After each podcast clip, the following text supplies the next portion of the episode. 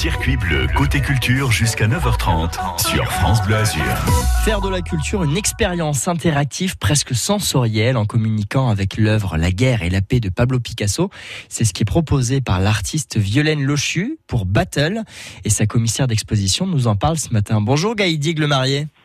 Bonjour Richard. La guerre et la paix, deux panneaux peints de très très grande dimension autour de l'époque d'après-guerre euh, et aux nombreux appels internationaux surtout de la paix. Euh, avant de parler de l'œuvre de Violaine, pour rebondir dessus, est-ce que vous pourriez nous, nous parler de cette œuvre de Pablo Picasso? Alors effectivement, c'est une œuvre euh, exceptionnelle, c'est une œuvre immersive qui a été réalisée par Pablo Picasso au début des années 50, lorsqu'il vivait et et travaillé à, à Valoris. Et c'est une période où il était particulièrement engagé euh, pour la paix.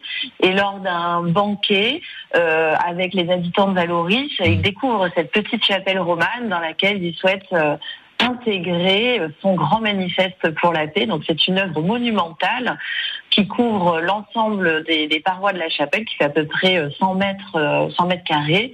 Vous avez de part et d'autre la guerre, et la paix. Et la construction de la paix. Et justement, alors euh, cette œuvre de Pablo Picasso qu'on peut voir, euh, il y a une autre œuvre qui est proposée interactive cette fois-ci à partir d'une vidéo, d'une performance réalisée, d'une installation d'objets et d'une pièce sonore à écouter. Comment tout cela s'imbrique?